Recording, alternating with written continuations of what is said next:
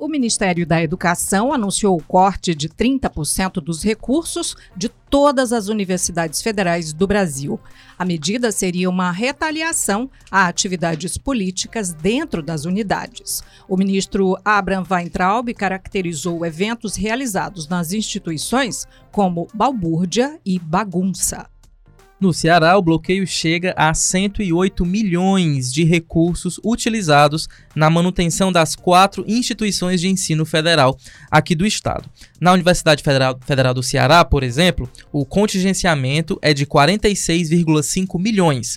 Os dados fazem parte de, de levantamento do povo. Olá, eu sou Maísa Vasconcelos. E eu sou Ítalo Coriolano e nesta segunda, dia 6, o recorte recebe Plínio Bortolotti e Lucíntia Gomes, que são jornalistas aqui do Povo. Olá, gente. Bem-vindos. Obrigada. Olá.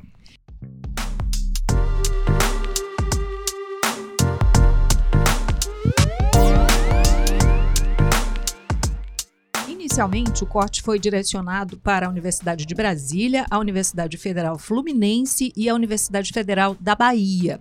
De acordo com o ministro, as suas justificativas para os cortes, abre aspas, a lição de casa precisa estar feita, publicação científica, avaliações em dia, estar bem no ranking, fecha aspas. Mas para se ter uma ideia, segundo a plataforma de produção acadêmica Web of Science, as três estão entre as 11 instituições brasileiras que mais ampliaram o número de artigos entre os anos de 2008 e 2017. Bem, e após as declarações em todo o país, alunos e professores fazem campanha e publicam nas redes sociais depoimentos do que viveram na universidade pública. Então, Lucíntia, qual o risco de uma ação como essa, fruto de uma retaliação tão clara? Como é que isso pode reverberar? É, o anúncio feito pelo ministro da Educação, principalmente quando ele relaciona os cortes, adotando como critério a balbúrdia e a bagunça, exigindo que as universidades tenham uma produção acadêmica mais elevada e tudo, é desastrosa. Porque, infelizmente, é como se faltasse um pouco do, do. Um pouco não, faltasse um critério mais claro de como se avalia uma instituição de ensino, já que logo depois vieram à tona várias pesquisas que colocam as três instituições de ensino como muito bem avaliadas, eles têm uma produção muito rica. E o que é lastimável é que a gente percebeu que durante todas, todo o ano desde que o novo governo assumiu, houve muitas polêmicas dentro do Ministério da Educação por causa das disputas entre militares, entre a Lola Vista e que Olavo de Carvalho tem alguns, alguns de seus alunos trabalhando dentro do Ministério da Educação e esse viés ideológico é algo muito forte dentro das instituições. Então não é surpreendente que o ministro surja e reforce essa linha ideológica defendida por Olavo de Carvalho, que sim, tece muitos ataques às instituições de ensino superior e muito voltado para festas, para alinhamento ideológico, político de alguns professores e tudo.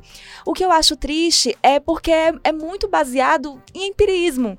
Não é assim que se define política pública, não é assim que se norteia como você vai é, é, direcionar recurso público. Eu acho que está faltando ainda para o Ministério da Educação dizer claramente qual é a política de uma forma que vá além de retaliação, de perseguição, de uma demonização de cursos das áreas de humanas e enfim, eu acho que mostra até um certo despreparo mesmo para olhar para a produção acadêmica, para reconhecer o quanto a, a, universidade pública evoluiu nos últimos anos e que tem novos desafios, porque não basta ampliar o acesso, você precisa também melhorar a qualidade do ensino público na universidade.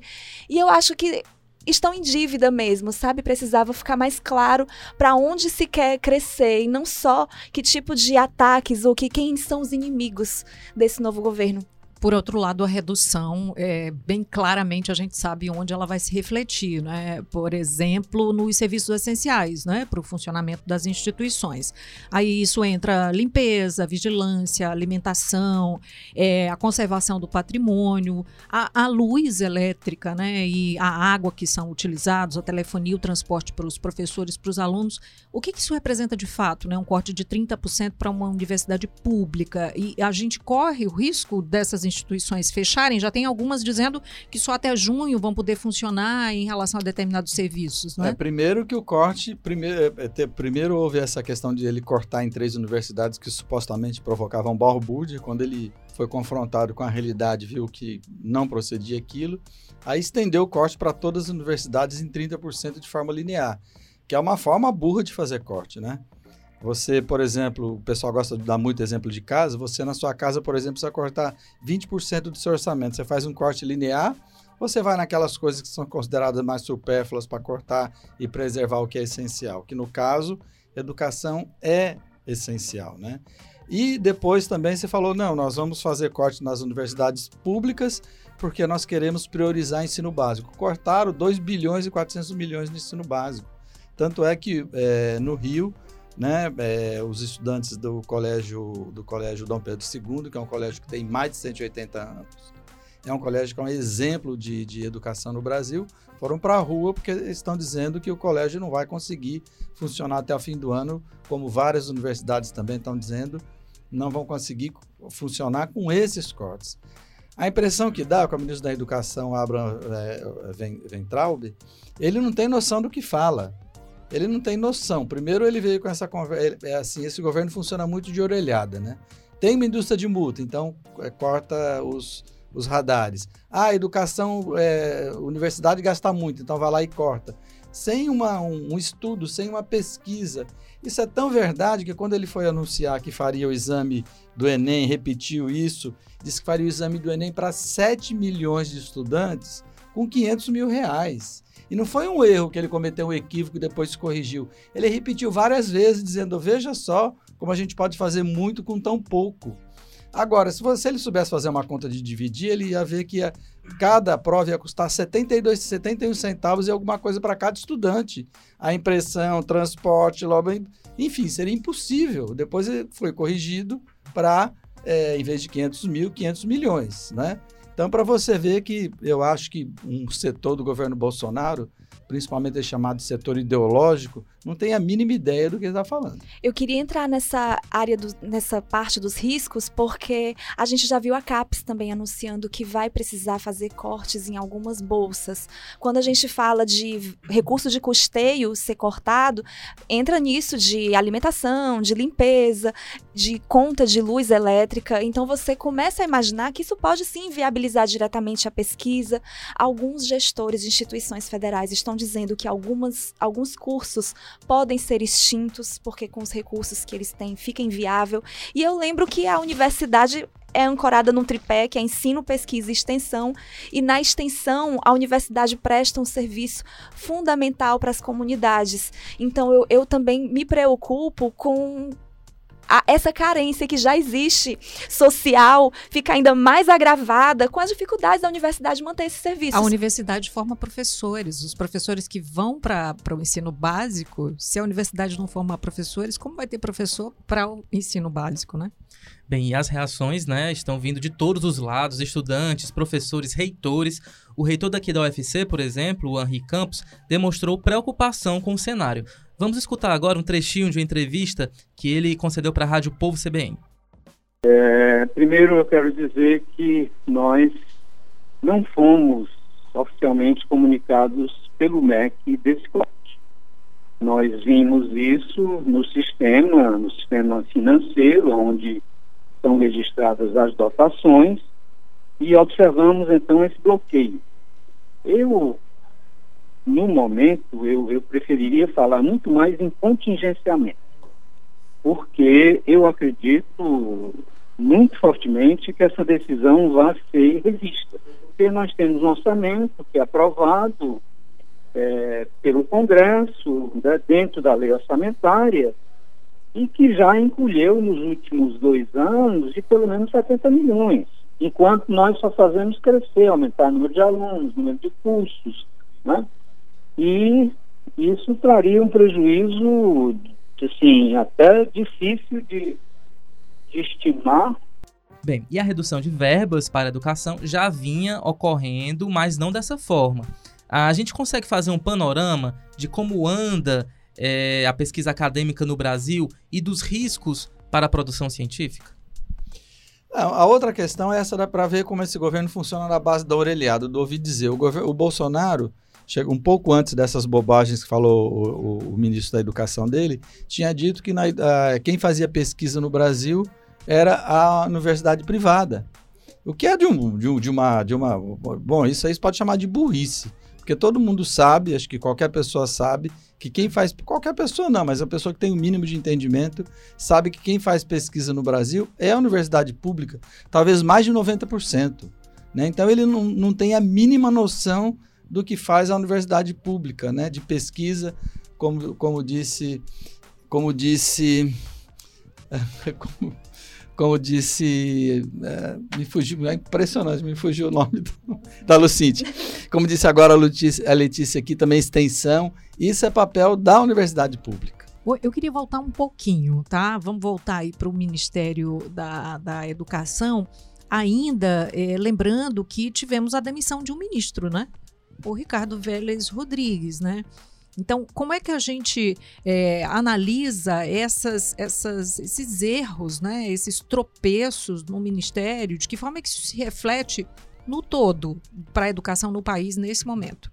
Eu acho que a educação é uma área tão crucial para qualquer governo que é um pouco frustrante você imaginar que a gente ainda está esperando que a política de educação desse novo governo se inicie. O Vélez teve também várias várias gafes, digamos assim, desde que assumiu o ministério. Houve como eu disse mais cedo, alguns ruídos por causa das disputas internas que aconteciam dentro do Ministério da Educação.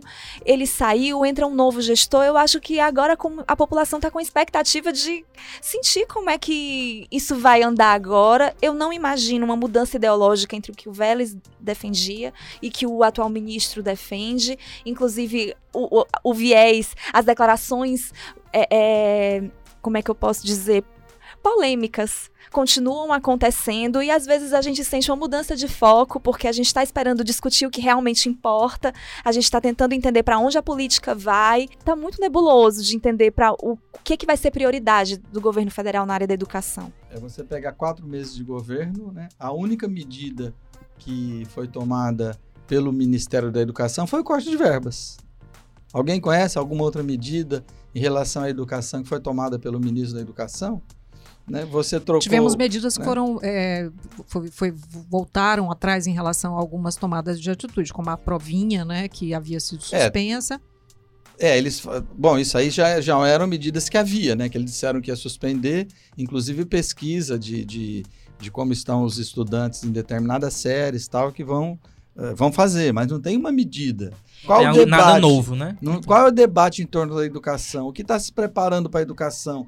Como se vai melhorar o nível de leitura, de matemática? Nada. Enquanto, o que tem é corte de verba. Enquanto se coloca a universidade como uma vilã, ou como um inimigo ideológico e tudo, eu acho duas coisas. Primeiro, é complicado você ouvir um ministro da educação não reconhecer a força da universidade pública no país que é grave, ele deveria ser o primeiro defensor, e na verdade as declarações recentes dele colocam a universidade numa condição de baixa produtividade, que destoa do que alguns levantamentos, estudos, pesquisas vêm fazendo, como também a gente sente falta de se discutir, enfim, a educação básica, né? Que a gente imagina que se ampliou o índice de alfabetização dos brasileiros. A gente precisa que a qualidade da educação melhore nas séries, logo após as séries iniciais, tipo quinto ano, sexto ano e tudo.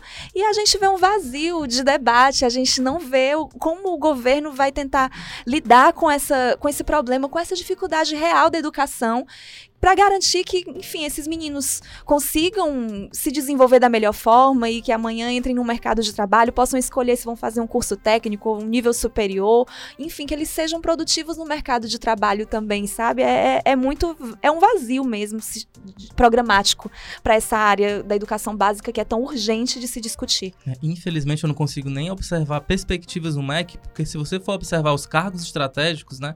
Anunciados recentemente, são todos ocupados por burocratas, por administradores, não tem ninguém da pedagogia, não tem ninguém discutindo a educação nos postos mais importantes do Ministério da Educação, né? Então, infelizmente, eu acho que vão ser quatro anos de a gente aqui fazendo várias lamentações em relação à educação no Brasil. É, então, estão tratando a educação como se fosse uma mera questão burocrática, né? de gestão, precisa ter, óbvio, mas a educação é muito mais do que isso. E é, é o que eu disse, não tem nenhum indicativo de que vai indo nessa direção de o que fazer para melhorar os níveis educacionais do Brasil, nível de leitura, aprendizado de matemática, que é essencial. Há, na verdade, um ataque à educação. Parece que o governo ele teme, teme ou tem raiva quando se fala em educação e cultura. Parece que virou um alvo do, desse governo, o que é muito ruim. Né? Nenhum país sério faz isso, nenhum país sério sobrevive ou progride sem educação e cultura, entendido no seu sentido restrito e amplo, não é?